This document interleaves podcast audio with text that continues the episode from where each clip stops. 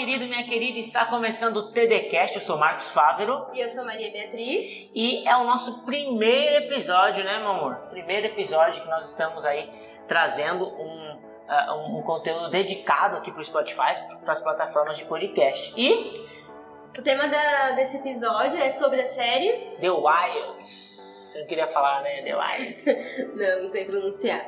É, qual é o propósito desse episódio, dessa, dessa série? É importante a gente falar isso antes, antes de tudo, né? Veja, até hoje a gente colocava aqui no, no Spotify e tal, nas nossas plataformas, é, vários conteúdos que nós fazíamos ali no Instagram, é, lives, é, enfim, alguns conteúdos mais é, gerais e até presenciais que a gente fazia, a gente jogava lá. E a gente resolveu fazer um conteúdo dedicado mesmo às plataformas de podcast e nós estamos inaugurando hoje. Então, a partir de agora, nós vamos aí esporadicamente fazer comentários a séries e filmes para conseguir entender aí é, o, o, que nós podemos aprender com essas séries e com esses filmes, inclusive trazer uma perspectiva da teologia do corpo, trazer uma perspectiva cristã para os títulos aí da cultura pop. Não é isso, Bia? Isso aí. E essa série a gente vai falar sobre ela, né? É uma série que relata a história de cinco meninas que elas estavam ali indo para um retiro de mulheres no Havaí e o avião cai numa ilha e elas ficam perdidas nessa ilha. E aí elas aprendem várias, é, várias coisas sobre sobrevivências, é, segredo entre elas até mesmo, mas também existe muitos conflitos né, entre elas ali. E é interessante que cada menina ali na série ela tem um jeito. Por exemplo, é, nós temos ali a Fatim, que é uma garota rica e mimada, que não ajuda muito as meninas ali, as meninas dão uma surtada com ela. Tem também a Dot, que é uma garota texana, né, muito durona, brava e tal. Tem também a Marta, que é uma nativa americana, que gosta muito de animais. É, e ela é também bem meninona, assim, criançona. Acho que é a mais infantizona das meninas, né? É, também tem a Rei, Hey. Rachel. É, tem uma jogada aí mais diferente no nome. Ela é uma atleta, né? Ela é mergulhadora. E ela é super competitiva, ela que menos dá o braço a torcer ali pra, pra estar com as meninas, pra aprender, pra conversar. Ela demora pra se soltar, né? Tem a Shelby, que é uma menina que ela é cristã, ela é bem reservada, mas ela é bem atenciosa também, ela se dá bem com todo mundo. É, tem a Nora, que é a irmã gêmea da Rachel. é, que ela é nerd, ela, ela né, gosta de livros, fica mais na dela também, ela fica a série inteira com um caderninho lá e depois tem, tem um porquê desse caderninho que vocês vão entender. É, tem a Tony, que é mais, mole, mais molecona, ela é melhor amiga da Marta também, ela, ela é bem atlética, mas ela é super cabeça quente, explode por tudo. E tem a Lee, que é uma solitária menina, né, escritora, e às vezes ela dá, na série ela dá sempre uma surtada, mas acredito que ela é uma das principais da série, né. É isso aí. Quem que é a Tony mesmo? Eu, sou rico de guardar nome. Tony? É. A molecona, a que. A que. Ah, não vou dar spoiler se eu pode falar. Pode falar, pode falar. A que fica com a Shelby depois. Ah, tá, boa, boa. Beleza, né?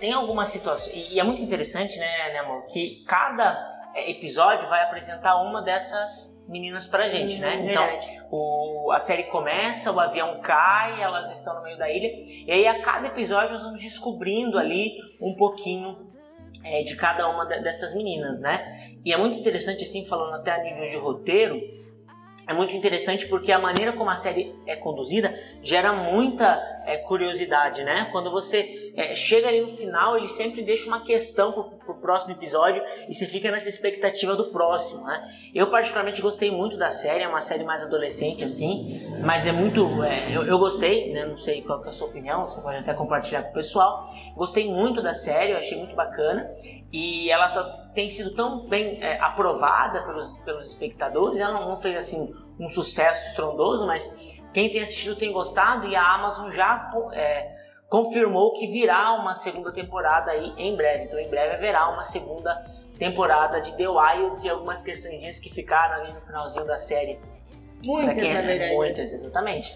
Serão respondidas muito provavelmente, né? Você quer falar um pouquinho aí o que você achou da série? Eu gostei bastante também. Eu gosto bastante de série de adolescente, mas essa ela tem questões mais profundas, né? Não é só aquela coisa de adolescente apaixonada, é, romances adolescentes, mas é questões profundas mesmo que nos faz questionar, né? E a única coisa que me frustrou mesmo foi no final da série eles não, não, ter, não darem respostas assim pra série. Ainda bem que tem, vai ter segunda temporada. É. Eles deram algumas respostas, né? Mas ficou Mas bastante muito coisa, rasas, né? né? Muito Ficou rasas. bastante coisa no meio do caminho.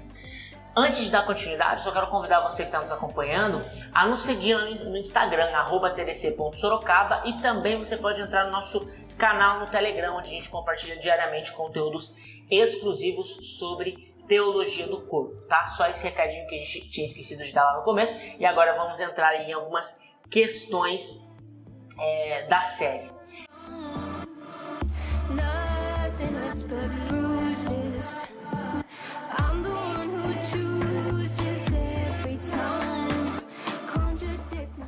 Uma primeira questão que eu, que eu prestei atenção, assim, observando né, a série, é que me parece, assim, dando até uma viajada, me parece que a série é uma grande metáfora. Olha, doideira, é uma grande metáfora. Por quê? Porque aquelas meninas, todas elas vivem conflitos é, enormes, assim, conflitos é, muito complexos. Cada uma ali tem o seu conflito, né?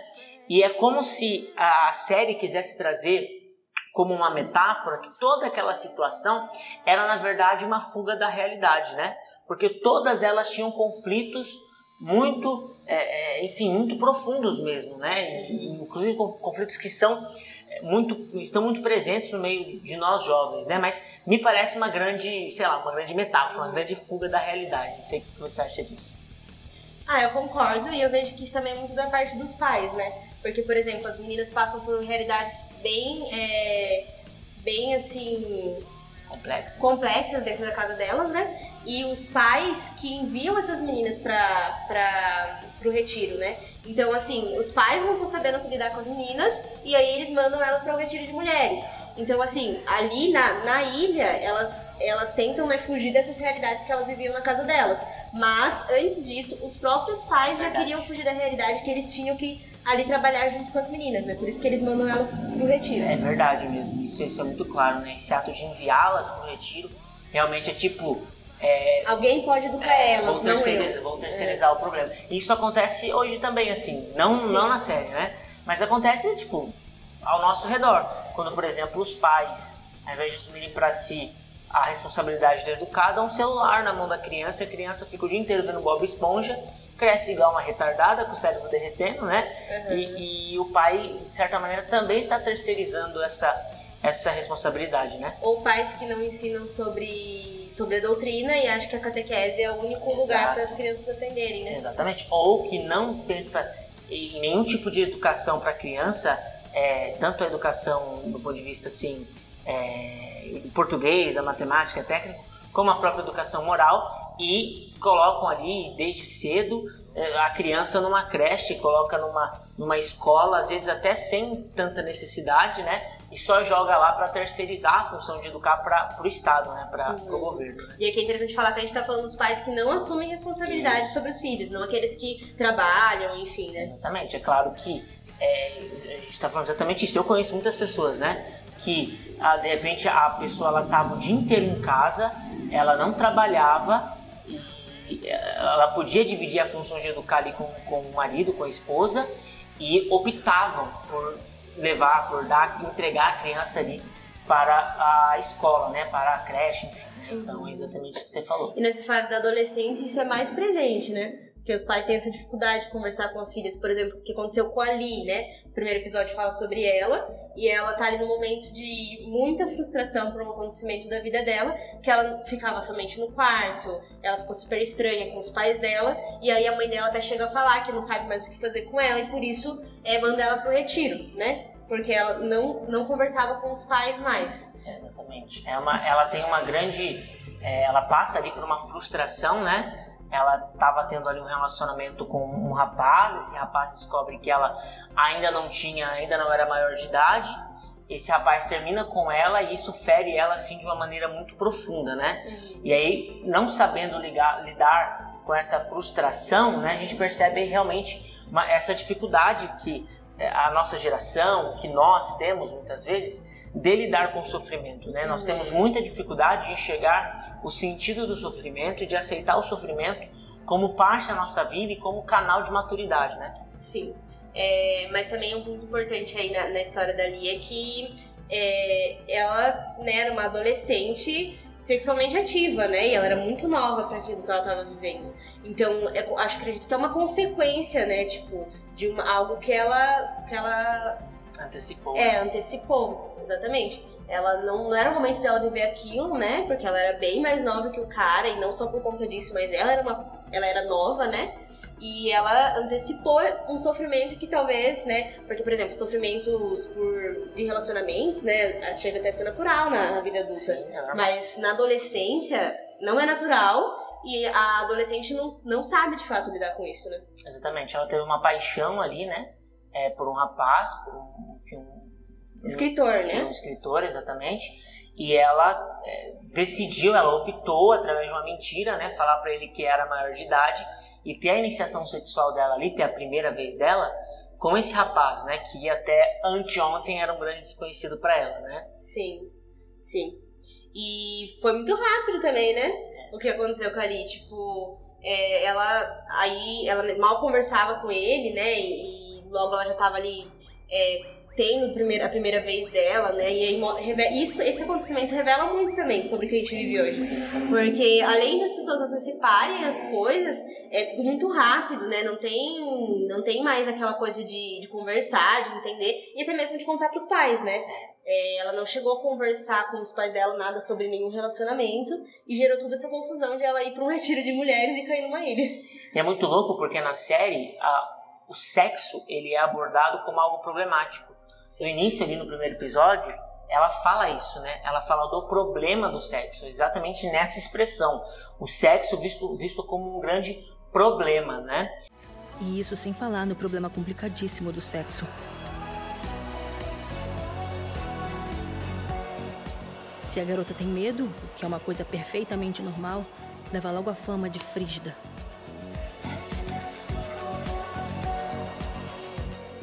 Mas se você por acaso não tem medo nenhum e acha o sexo super natural,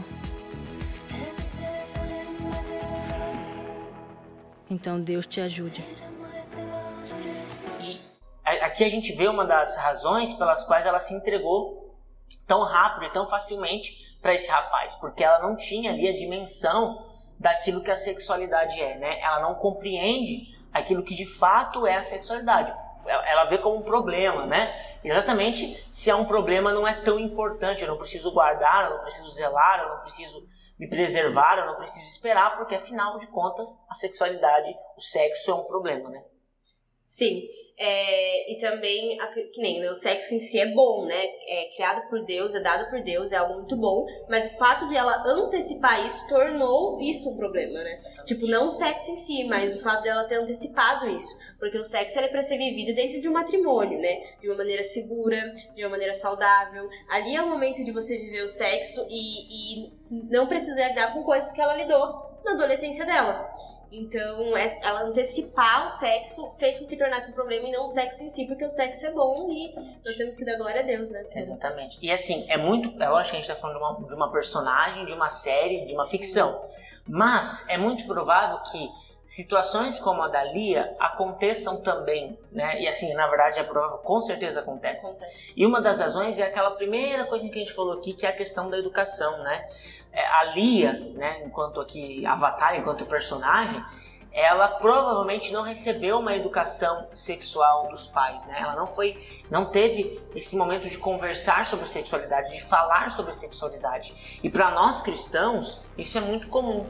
Nós cristãos temos medo de falar de sexo. Os pais não falam de sexo com os filhos, por- até por visões erradas que se alimentada, eh, são alimentadas aí a respeito disso, né? Mas o fato é esse. É, não se fala sobre sexo e por isso ele é encarado da maneira equivocada. Porque se por um acaso a Lia encarasse o sexo, como a Bia falou aqui, como um dom de Deus, como um presente de Deus, como algo que Deus deu realmente para manifestar o amor como um sacramento do dom de si, sabe, da doação total, como esse ápice da união entre o homem e a mulher, que na verdade é um grande reflexo da união de Cristo com a igreja, do desejo que Deus tem de se unir com a humanidade, se ela tivesse essa educação, com certeza ela não teria trilhado esse caminho ali de desilusões, de frustrações, né? E natu naturalmente de grandes feridas. Porque a maioria das feridas que nós, a nossa geração experimenta hoje com a sexualidade, aliás, todas as feridas que a nossa geração experimenta com a questão da sexualidade, é exatamente por mal viver a sexualidade, né? A gente até está tendo uma série aqui é, de lives aqui, um, hoje a gente está gravando aqui, enfim, no dia, hoje é dia 9, 8 de março, não sei, enfim. A gente 10. tá, 10 de março, né? 10 de março. Dia 10 de março. Então, é, a gente está gravando e a gente está fazendo aqui uma série sobre masculinidade e feminilidade. E a gente trouxe uma estatística muito interessante, né? Que é, meninas virgens, elas têm lá, três, quatro vezes lá, é, mais chances de cometerem suicídio. É, ah, perdão. é, é, ah, Ao contrário. é, exatamente, ao contrário. É, pessoas que não são, meninas que não são virgens, têm três a quatro vezes mais chances de cometerem suicídio. Exatamente porque quando você vive uma sexualidade ali desconexa da realidade, desconexa é, do plano de Deus, desconexa da verdade, você é, você começa a produzir grandes feridas em você e nos outros. Isso é muito perigoso, né? Sim, é, e também tem essa questão dos pais não educarem né, seus filhos, é, não falarem sobre sexualidade ali no, né, desde o começo, porque é desde o começo de fato, né? Lógico que cada um, cada é falar de um jeito próprio para cada idade, mas isso faz também com que a pessoa ela ela olhe para, por exemplo, uma experiência com Deus é, e não, não se abra isso pelo fato de não poder muitas coisas na cabeça dela, né? Exatamente. Por exemplo, ela evita ter essa experiência com Deus porque ela acha que tendo essa experiência com Deus, ela não vai conseguir fazer coisas que ela quer, porque ela acha, é, porque ela acha que Deus é esse Deus que proíbe, né? Esse Deus que, que tudo é pecado. Mas não, não é isso, né? Não é isso que acontece. É, é como o Marcos disse, o sexo é muito bom, a sexualidade ela precisa, sab- é, precisa ser vivida da maneira certa, né? Da maneira qual Deus planejou pra nós, mas é, não acontece, não acontece e muitas das vezes as pessoas evitam essa experiência com Deus por conta disso, por não quererem é, ter, ter achar que, que não podem fazer nada por conta da, da igreja, enfim, né? É, e por exemplo, a Shelby é o maior exemplo disso. A Shelby é uma menina cristã, né? O pai dela é pastor, ela vive ali num ambiente cristão desde pequena, e mas ela nunca lidou com, com as coisas é, internas dela, né? Com os sentimentos internos. E isso é muito real. Né, acontece muito dentro da igreja e pessoas que entram na igreja depois também e acontece demais mesmo. Nós já podemos ver isso, né? E a Shelby, no- quando ela tá na ilha e ela se vê longe dessa realidade de uma família cristã, de uma realidade ali onde antes mesmo dela ir pra ilha, né? Ela, ela lidou com uma situação dessa com uma amiga dela, né? Você quer falar? Só, só para explicar, né? A Shelby, ela, como a Bia falou, ela é filha de pastor, enfim, tá na igreja, ela é cristã, ela se identifica como cristã, ela diz que ela é cristã, né? E a gente vê isso em diversos momentos ali. Até quando o avião cai, a primeira coisa que ela faz é ajoelhar e começar a fazer uma oração. Mas a Shelby, ela tem, é, ela tem uma, uma tendência homossexual, né? Ela, ela tem desejos homossexuais e ela esconde esses desejos, né? E aí na série a gente vai ver que é, quando a família descobriu aquilo, é, ela, a família lidou de uma maneira equivocada, né? Sim. É, A família incentivou com que ela reprimisse aquilo. De fato, ela passou então a reprimir. Tanto que na série ela namora, só que ela não tá nem aí pra esse cara, ela não gosta desse cara, né? Mas ela usa desse cara exatamente pra tentar esconder ali a sua homossexualidade. E é como a Bia falou, é exatamente isso. Ela encara a moral cristã como um peso, né? Como um peso. E a teologia do corpo, né, já que é o nosso assunto principal, a teologia do corpo, ela nos apresenta uma outra visão de moral cristã.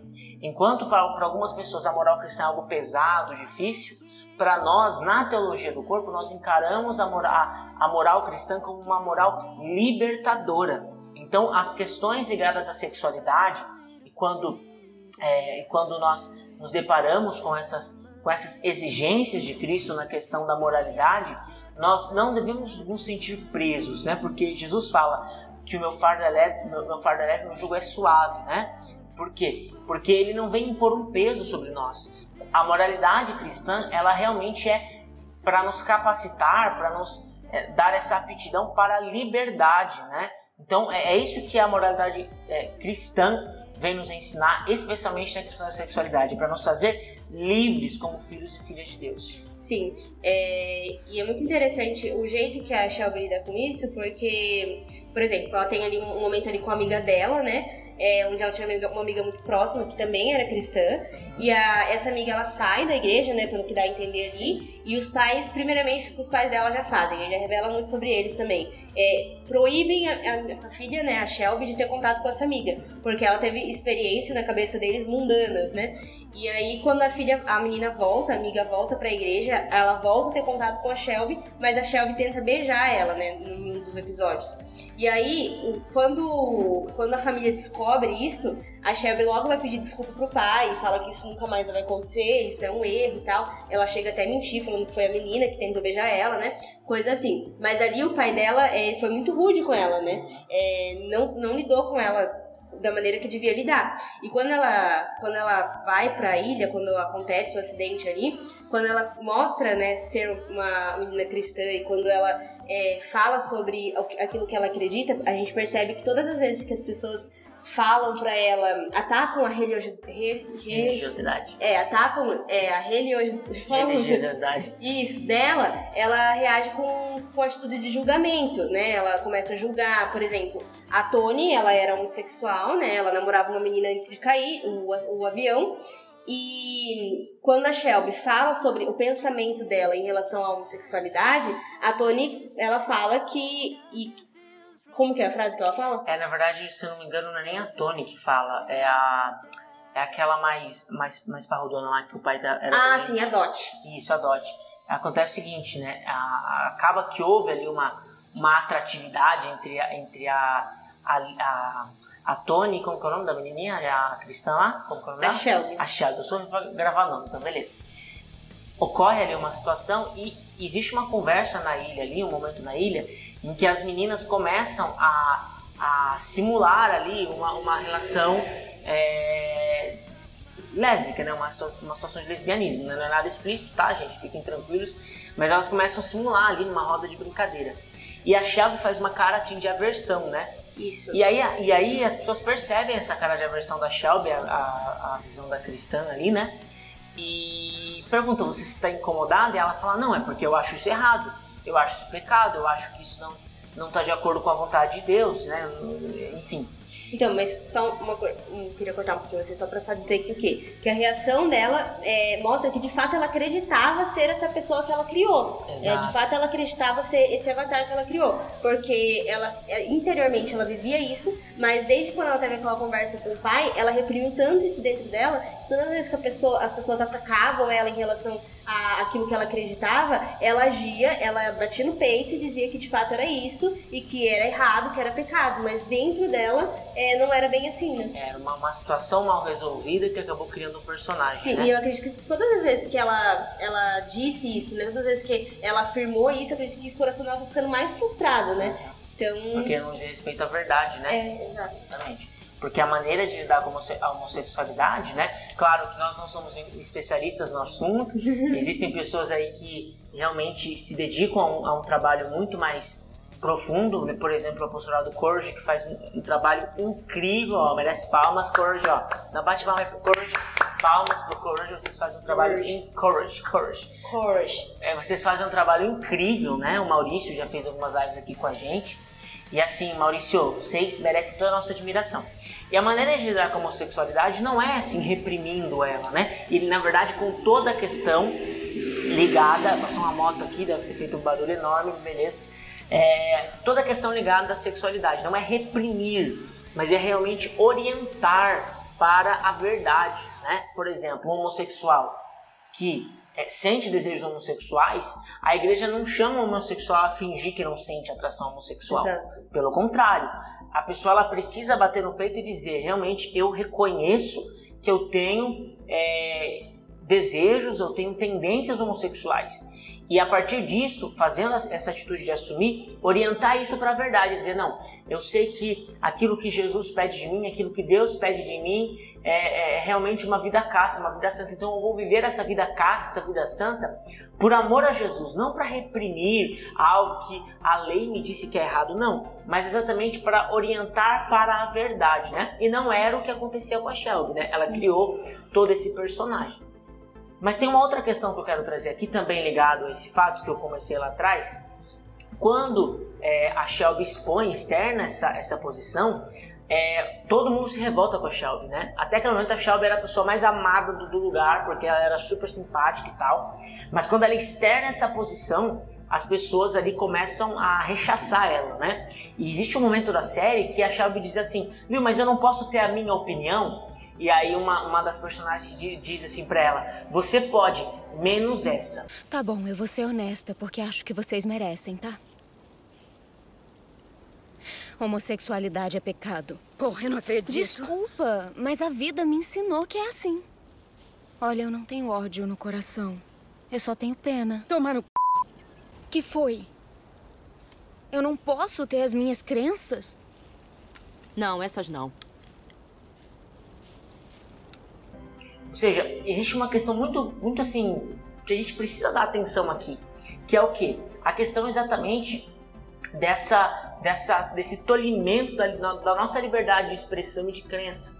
A gente está passando por uma sociedade em que a visão é, progressista, né, a visão é, de aceitação do pecado tem se estabelecido de tal maneira que contrariar o pecado, dizer não ao pecado, o simples posicionamento contra o pecado ele torna-se algo agressivo, algo ofensivo, algo visto com maus olhos, né? Nós temos visto, você aqui o apostolado Courage, né? E isso aconteceu recentemente com eles, né? Não sei nem se eu podia falar, mas estou falando aqui, né? Eles nunca pregaram, por exemplo, cura gay. Eles dizem, cura gay não existe, né? O que eles pregam lá é, você que é católico, que sente atração homossexual, você é chamado à castidade e nós estamos aqui para te ajudar a viver a castidade. É isso que eles chamam. E aí o influenciador lá que também é homossexual, é ativista do movimento LGBT, ele fez um vídeo dizendo, ó, oh, eles estão pregando a, a, cura gay e tal, tal. E aí o Instagram deles se encheram de haters. Muita gente do, do movimento LGBT, assim, descendo o pau mesmo neles, assim, xingando, ameaçando, né? É, por quê? Porque existe na sociedade esse contrato social, vamos dizer assim, né, de é, realmente suprimir a nossa liberdade de expressão. Nós não podemos mais nos posicionar contra o pecado, sabe? É claro que nós cristãos nós não somos a favor de discriminar homossexuais. Não, mas nós temos o direito de nos posicionar e dizer que nós somos contra a pornografia, nós somos contra a masturbação, nós somos contra ao adultério, nós somos contra a homossexualidade. Nós somos contra, nós temos o direito de dizer isso, né? E ali fica muito claro na série, exatamente essa posição ali. Ela externa essa posição e todo mundo se vê contra ela e diz: olha, você não pode ter essa opinião. Sim, é, em, em tudo, né? Em tudo na, hoje em dia, né? No mundo no qual nós vivemos, é, a gente percebe isso. Por exemplo, se você está numa roda de amigos e você ali é a única virgem com, mais idade, você é a única que vive um relacionamento casto, sem, é, sem, sem né, ter relações sexuais, você é um bicho, né? Você é uma louca. Ou, por exemplo, você é mulher que tem toda a liberdade ali pra estar onde você quiser, mas se você fala que você decide estar numa casa cuidando de filhos, isso não pode, né? Todo lugar é lugar da mulher, menos dentro de uma casa cuidando de filhos, né? E interessante que a série também fala muito sobre feminismo, né? Sobre o movimento feminista, tipo, tá totalmente por trás ali da série, né? É, sobre todas as, as atitudes ali da.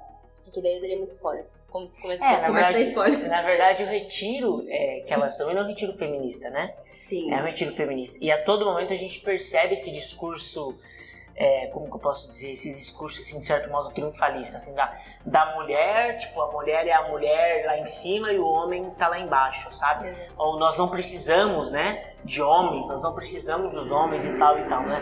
A própria configuração da série, né, ou seja, um avião que cai ali numa ilha somente com mulheres, no fundo também mostra isso, né? Essa coisa da mulher ser suficiente, querer mostrar que a mulher é suficiente. Isso na verdade ignora, se puder pegar a aguinha para mim que está seca na garganta, é, isso na verdade ignora uma questão que está inscrita em nossos corpos, está inscrita na nossa vida, que é a questão da. é, se você está na sua casa agora, tome um golinho d'água, enquanto eu tomo minha água também. Pronto, que é a questão da complementariedade, né? Então a série ignora isso, de que o homem e a mulher eles se complementam. Não existe um homem maior que a mulher, não existe a, a mulher maior que o homem. Existe um complemento e esse, essa complementariedade, essa necessidade de complemento está inscrito nas nossas almas, está inscrito é, nos nossos corpos, né? Nós não podemos ignorar isso, né? É igual que nem a Tony, né? A Tony ela fica a série inteira tentando é, mostrar que ela não é porque ela é mulher que ela precisa ser fraca, né? Não é porque ela é mulher, porque na cabeça dela a feminilidade é isso, né? Você ser fraca, você mostrar fraqueza, é você mostrar que você não é o suficiente, né?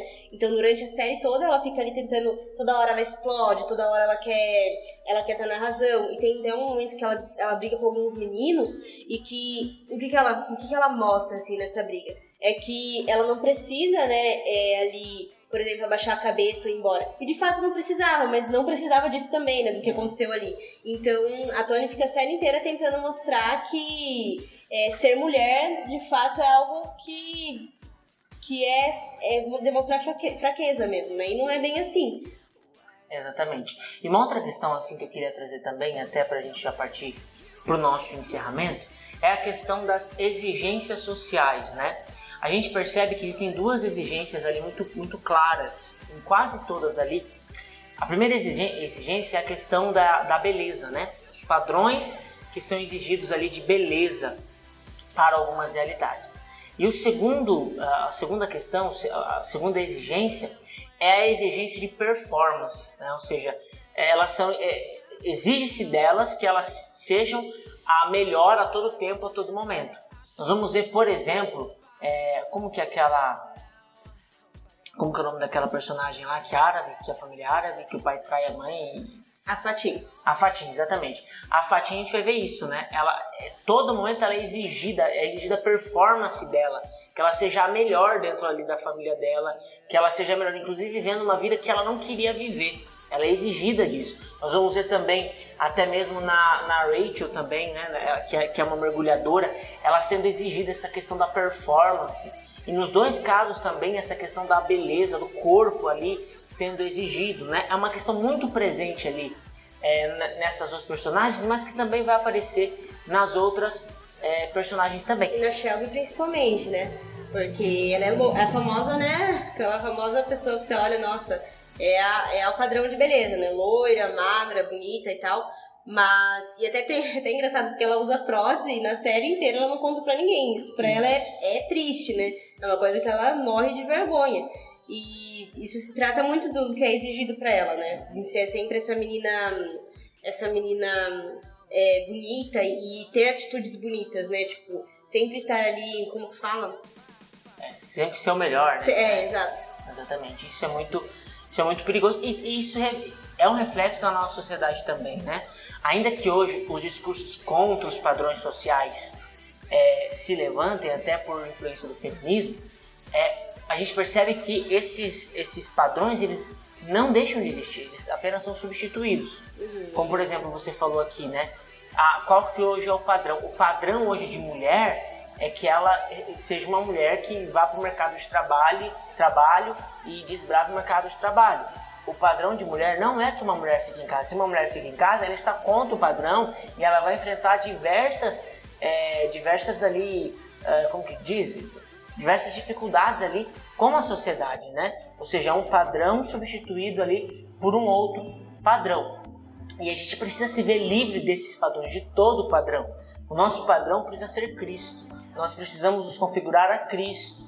Não é à toa que a, que a Escritura vai dizer isso, né? Não tomeis a forma deste mundo, mas conformais é, a, Cristo, né? Tomar a forma de Cristo, é, tomar a forma de Jesus. Ele é o nosso modelo, ele é o nosso padrão, ele é o modelo ao qual nós devemos seguir e não seguir esses, esses modelos que vão sendo criados pela moda, pelas ideologias. No quesito assim, beleza, corpo, acredito que que falta né, para essas meninas, né, para todas as meninas que passam por, é, por uma autoestima baixa mesmo, né, devido a esses padrões, falta entender que de fato nós somos criaturas de Deus, né? Nós somos criadas por Deus, nós temos uma dignidade que vem de Deus, uma beleza que vem de Deus, né? É, é aquilo que a gente falou na última live, de que Deus é belo e imprimiu isso na mulher. E a mulher precisa entender isso, né? E não existe, é, por exemplo, um cabelo qual a mulher precisa usar, não precisa uma roupa qual a mulher precisa usar, mas sim precisa uma mulher que é, assume o chamado de Deus para sua vida, né? Uma mulher que é aberta ao chamado de Deus para sua vida. E isso, isso basta. isso basta.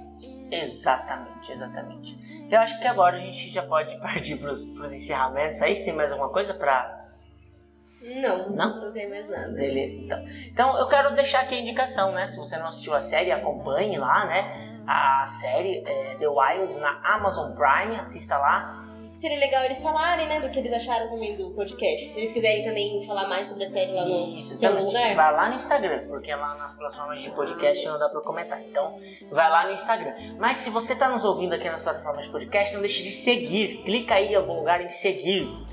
Siga a gente aí nas plataformas de podcast, compartilhe esse episódio, né? É, marque a gente lá nos stories, fale o que você achou, marque arroba tdc.sorocaba, fala o que você achou, não deixe de compartilhar. Siga-nos também no Instagram, arroba tdc.sorocaba, não deixe de nos acompanhar, de nos seguir, porque a gente compartilha muito conteúdo de teologia do corpo. E também entre pro nosso canal no Telegram, porque lá no Telegram todos os dias nós mandamos um áudio. Se você gosta de áudio, todo esse podcast, todo dia tem áudio novo lá no Telegram com algum conteúdo relacionado aí à teologia do corpo. E eu acho que é isso, né? Sim, é, assistam a série, se vocês acharem algum ponto que a gente não falou aqui, que também envolve teologia do corpo, enfim, é, comenta lá no Instagram pra gente saber, pra gente também, quem sabe, fazer um, um segundo episódio sobre a série, né? Algo assim. Seria Exatamente. bem interessante. E logo, logo tem um outro episódio sobre uma outra série sobre- ou um outro filme que a gente vai colocar nas nossas plataformas de podcast. Muito obrigado por nos ouvir, por nos acompanhar. Não deixe de compartilhar. E é isso. É isso. Tchau, gente. Até mais. Tchau.